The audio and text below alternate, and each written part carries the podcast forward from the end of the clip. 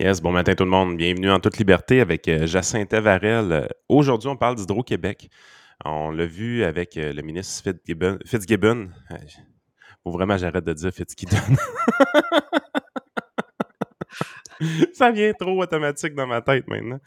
Euh, on l'a vu avec les ministres, dans le fond, euh, on a un genre de climat d'incertitude pour beaucoup d'entreprises. Euh, on a parlé que ah, les alumineries, on allait étudier leurs projets, mais là, la création d'emplois, c'était plus important. Puis là, l'hydrogène vert, l'aluminium vert. ben, on, a, on a vraiment l'impression que le ministre s'intéresse beaucoup, beaucoup, beaucoup, beaucoup aux projets euh, d'électricité qui s'en viennent pour les différentes entreprises du Québec. Et on a des sorties dans les médias justement euh, cette semaine par rapport euh, à des grands industriels justement qui, qui déplorent un peu le, climat d'incertitude avec Hydro-Québec. Donc c'est de ça qu'on parle aujourd'hui avec Jacinthe Varel qui revient un peu sur cette sortie-là, notamment dans le journal Les Affaires.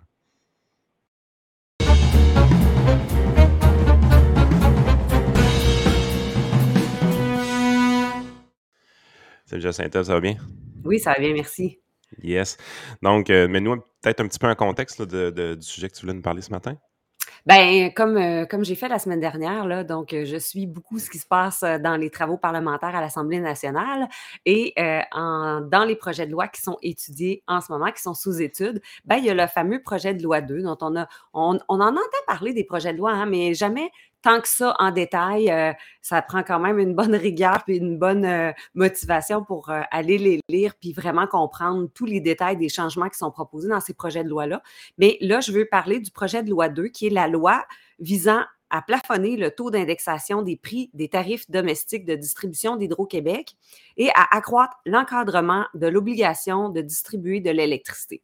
Donc, ce projet de loi 2-là, euh, qui est euh, finalement euh, sous étude à la Commission de l'agriculture, des pêcheries, de l'énergie et des ressources naturelles. Donc, on a procédé à l'étape de la présentation des mémoires devant la commission et on est rendu maintenant plus loin dans l'étude détaillée de ce projet de loi-là.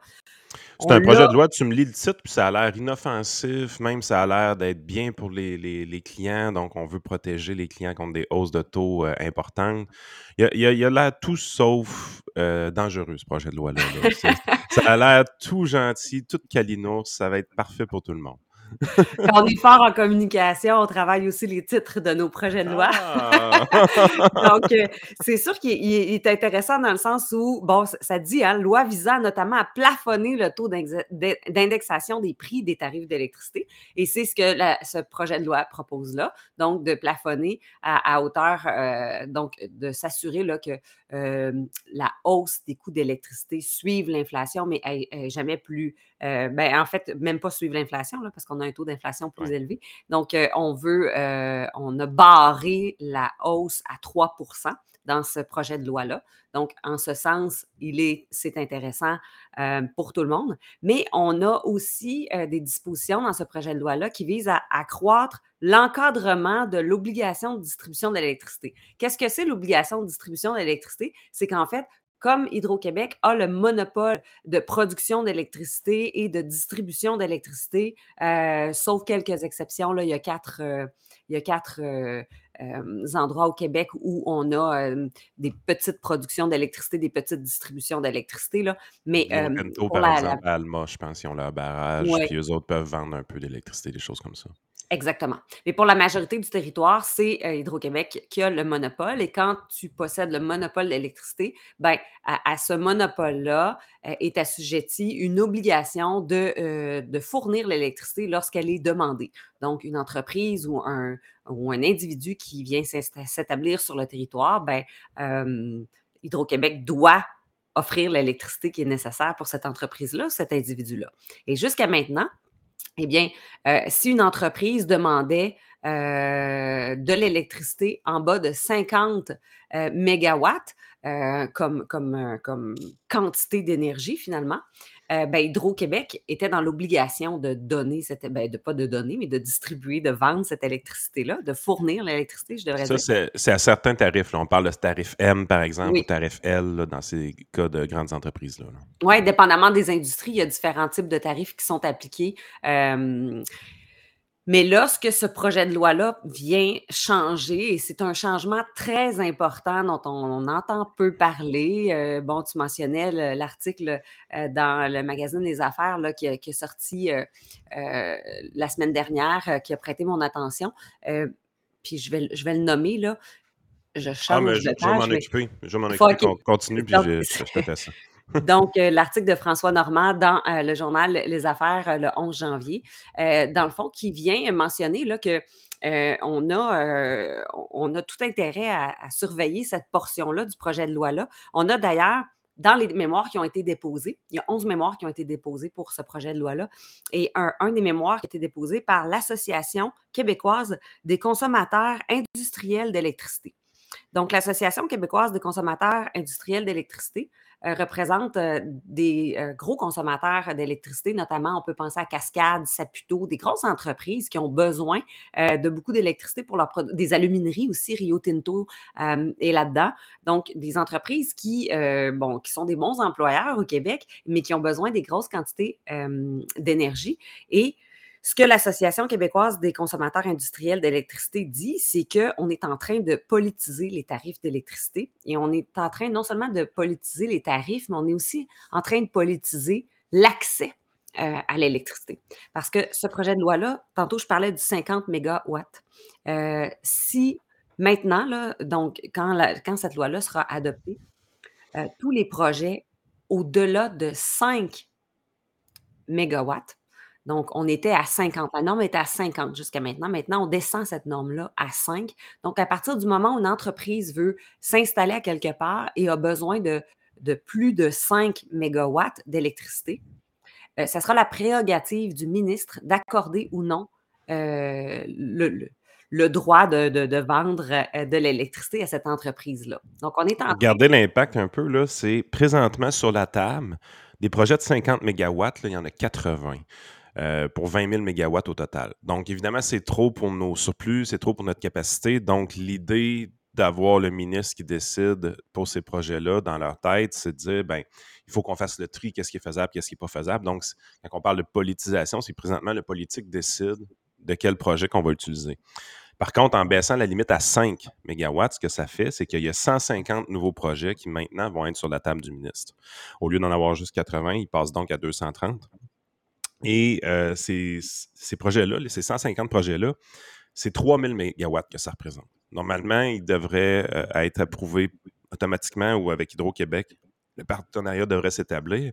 Mais maintenant, avant de faire le partenariat, il faut passer par M. Euh, Fitzgibbon et son bureau. Donc, ça ouvre la porte finalement à, des plus grandes activités de lobbying parce que là, dans le fond, pour aller chercher la, l'adhésion euh, du ministre à notre projet, ben, il va falloir euh, euh, être bien équipé et bien armé parce que la compétition est forte pour avoir accès à l'électricité et malheureusement, on va être obligé de dire non à plusieurs projets. Donc là, quels sont les critères sur lesquels on va se baser pour accepter certains projets plutôt que d'autres? Ben, ça va être laissé à la discrétion euh, du ministre. Donc, il y a là une, dérive et, en ce sens-là, là, j'ai fait de la politique beaucoup, mais là, je ne vise pas le ministre actuel. J'aimerais qu'on pense, puis là, c'est souvent mon message, hein, voyons plus loin dans l'avenir. Les prochains. C'est les prochains ministres aussi. On laisse entre les mains de gens qu'on ne connaît même pas encore. Donc, ils seront élus démocratiquement, vous me direz, je comprends, mais il reste que, euh, au-delà, là, on peut, moi, je veux dépersonnaliser cette histoire-là oui, en ce moment, c'est le ministre actuel qui, aura plus de pouvoir puis qui aura la marge de manœuvre qu'il faut pour dire ben, je dis oui à ça, je dis non à ça, ça, ça me tente, ça, ça me tente pas, euh, puis qui sera soumis aux influences, mais c'est n'importe quel ministre qui va suivre par la suite, à qui on donne beaucoup plus de pouvoir, et ça, on en parle très peu. Mais étrangement, euh, Hydro-Québec a soumis un mémoire dans le cadre de cette euh, commission parlementaire-là, cette commission d'études euh, du projet de loi.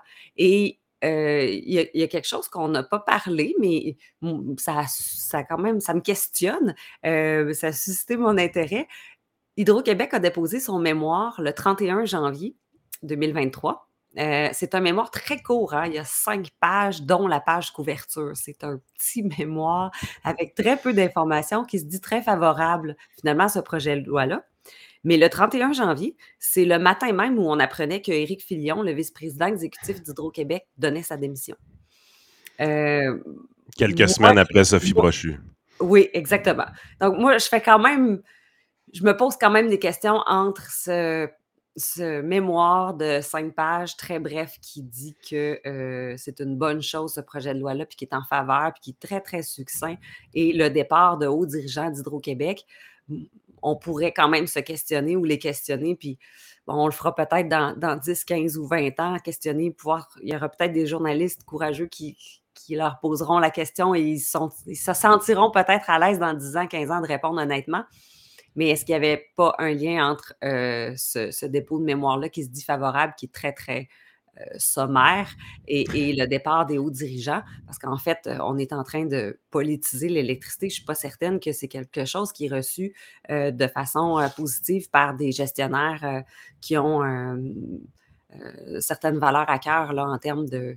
de oui, puis c'est quand on regarde l'article de la presse qui ressort beaucoup, c'est ça, justement, les, gestionnaires de ces grandes entreprises-là qui se regroupent sous une forme de lobby disent euh, on aime une prévisibilité de notre côté, on veut savoir, on veut voir venir les choses d'avance. On nous avait parlé de maximum 3% par année euh, d'indexation. C'est pas ce qu'on subit présentement.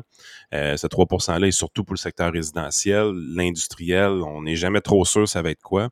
Puis pour plusieurs des entreprises qu'on représente, c'est 20 à 30 euh, des coûts de, leur, euh, de leurs intrants qui, qui représentent euh, ça. Je dirais j'ai un peu de la misère à avoir de la peine quand on me sert cet argument-là. Je veux dire, vous êtes en business, les boys, là. ça va arriver que les prix fluctuent de, de vos intrants. Fait que ça, c'est, je suis un peu insensible à ça de voir qu'ils ont des hausses.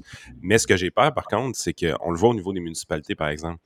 Euh, les taxes municipales, on a beaucoup de difficultés à augmenter les taxes municipales des résidents, mais on a beaucoup de facilité à augmenter les taxes commerciales, par contre. Euh, moi, j'ai peur qu'à un moment donné, au niveau de l'électricité, on finisse par faire ça. Ce soit tellement un bâton chaud d'augmenter le résidentiel qu'on se mette à augmenter l'industriel puis le commercial beaucoup plus à ce moment-là. Euh, puis éventuellement, que ce soit un peu trop facile pour les politiciens d'aller chercher de l'argent de cette façon-là. je comprends un peu leurs inquiétudes. Puis comme tu dis, c'est à force de tout vouloir politiser, euh, parce qu'on a un monopole, ben c'est les conséquences qu'on a de, éventuellement, parce qu'il n'y a, pas d'indice de prix dans le marché. Le, prix ne fluctue pas en fonction de l'offre et la demande du tout. C'est tout déterminé, c'est sur papier, c'est des négociations entre le gouvernement, la, population, les industriels, les, commerces. À un moment donné, tu es là, tu dis, ouais. Puis, tu sais, les, les, grands industriels, ils ont des tarifs spéciaux, mais le petit joueur qui essaie de rentrer sur le marché, lui, il n'a pas de tarif spécial.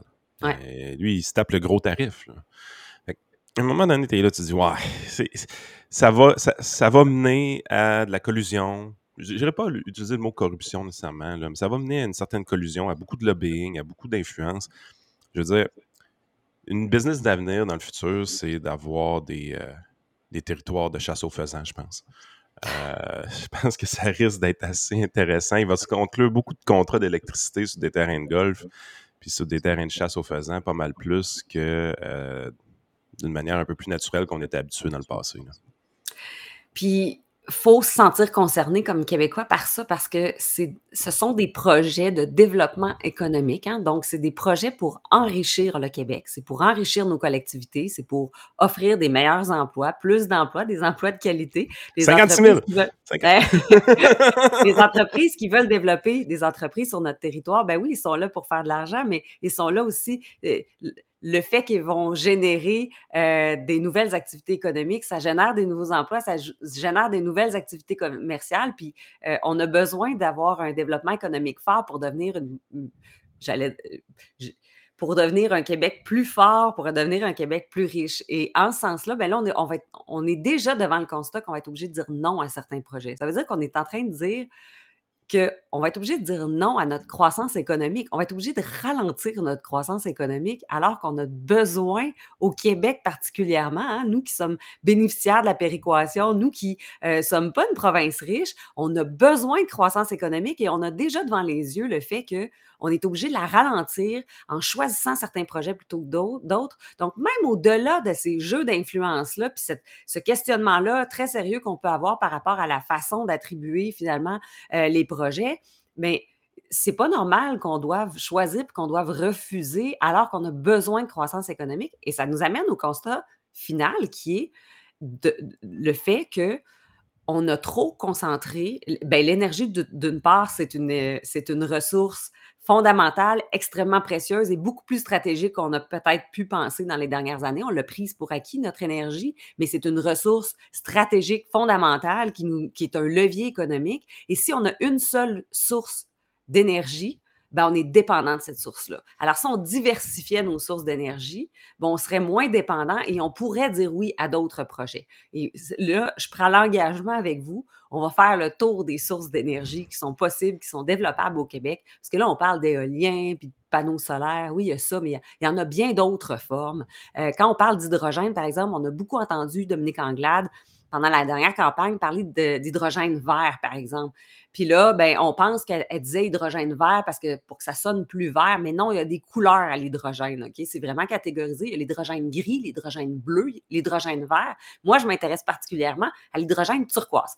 Donc, je vais vous en parler de ces couleurs-là dans d'autres chroniques. On fera le tour des, couleurs d'hydrogène, puis qu'est-ce que ça signifie. Dans le fond, la couleur est associée, c'est pas, pas que ça a une couleur particulière, l'hydrogène, mais c'est associé à la manière de, fabriquer l'hydrogène puis d'arriver euh, aux molécules d'hydrogène pur. Donc, la manière qu'on utilise pour arriver, on associe ça à une couleur.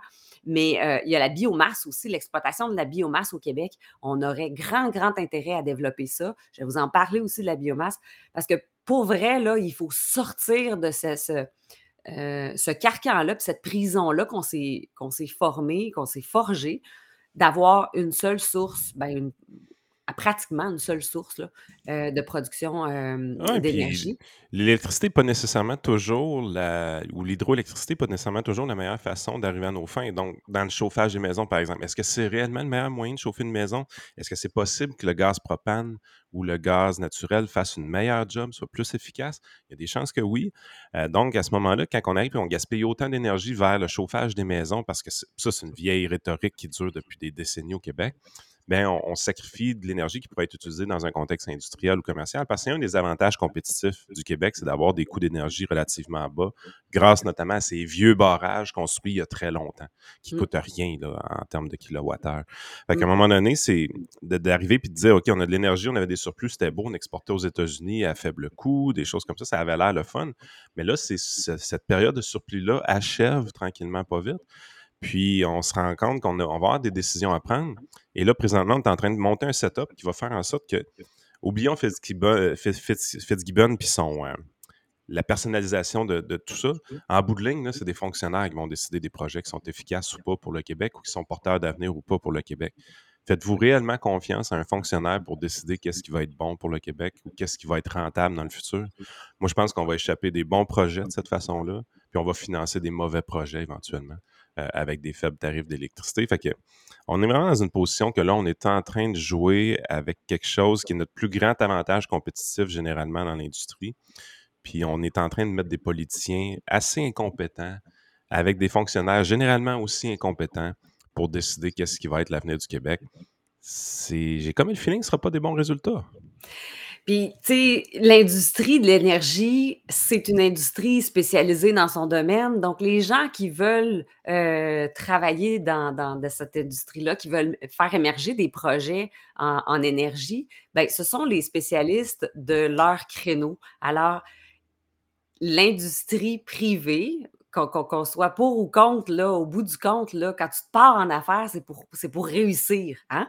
Donc, tu vas essayer de réussir dans un domaine d'avenir, dans un domaine de pointe. Tu vas te garder à la fine pointe de la technologie, à la fine pointe des connaissances.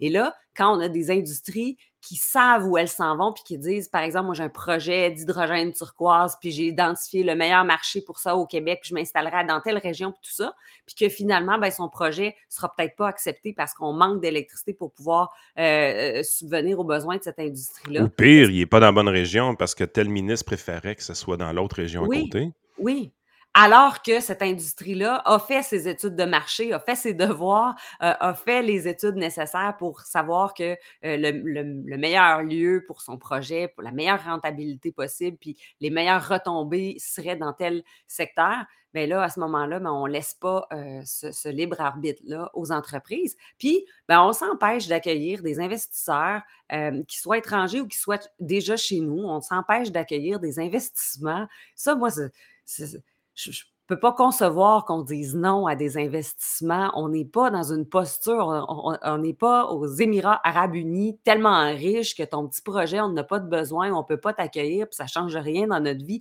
C'est pas ça, là. On est bénéficiaire de la péréquation. On a des écoles qu'on n'est pas capable de remettre euh, euh, à niveau. On a un système de santé défaillant. Ça crie de partout. On a besoin d'investissements majeurs. On ne peut pas se permettre de dire qu'on a des projets sur la table, qu'on va être obligé de dire non. Puis, on l'a vu passer dans les médias, l'article qui dit qu'on devrait avoir 13 barrages hydroélectriques pour subvenir à l'ensemble des besoins euh, qui sont actuellement euh, sur la table. Pourquoi ça ne fait pas plus scandale que ça? Il faut, se réveiller. On, dit non à de l'investissement chez nous. On dit non à de la croissance économique et à du développement. Euh, donc, dans ce qu'on ce qu'on dit, c'est qu'on veut rester pauvre. Ce qu'on dit, c'est qu'on veut rester médiocre. On veut rester avec nos écoles, notre système de... On veut rester ordinaire. Ça ne fait pas de sens. Ah non, puis c'est toujours la frustration. Tu sais, des fois, on se fait souvent accuser de, notre côté de la clôture d'être chialeux, puis de, de, jamais être positif, des choses comme ça. La, la réalité, c'est pas qu'on on déteste le Québec, au contraire, c'est qu'on voit une province avec une population qui pourrait être dynamique, mais qui joue en dessous de son potentiel. Demandez à n'importe quel entraîneur de hockey, de baseball, de n'importe quel sport.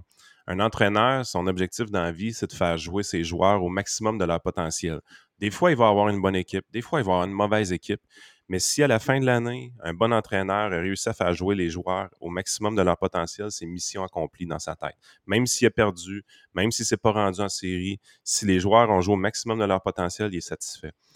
Ben, quand tu observes le Québec présentement, tout ce que tu peux conclure, c'est qu'on a un joueur qui pourrait avoir du talent, mais qui malheureusement joue énormément en bas de son potentiel. Donc, c'est normal d'être frustré quand on sait qu'on pourrait faire mieux. Mais c'est pas tout le monde qui vise ça, on dirait. C'est pas tout le monde qui veut jouer à son potentiel. Les gens se confortent dans la médiocrité, malheureusement, au Québec.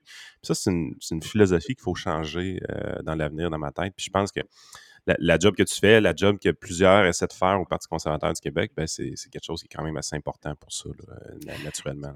Hey, je ne sais pas si je vais refaire de la politique un jour. Je pense que oui, je vais toujours rester quand même proche. Mais tu viens de trouver mon prochain slogan. si jamais un jour j'ai mon mot à dire sur un slogan, mais ça va être au maximum de notre potentiel.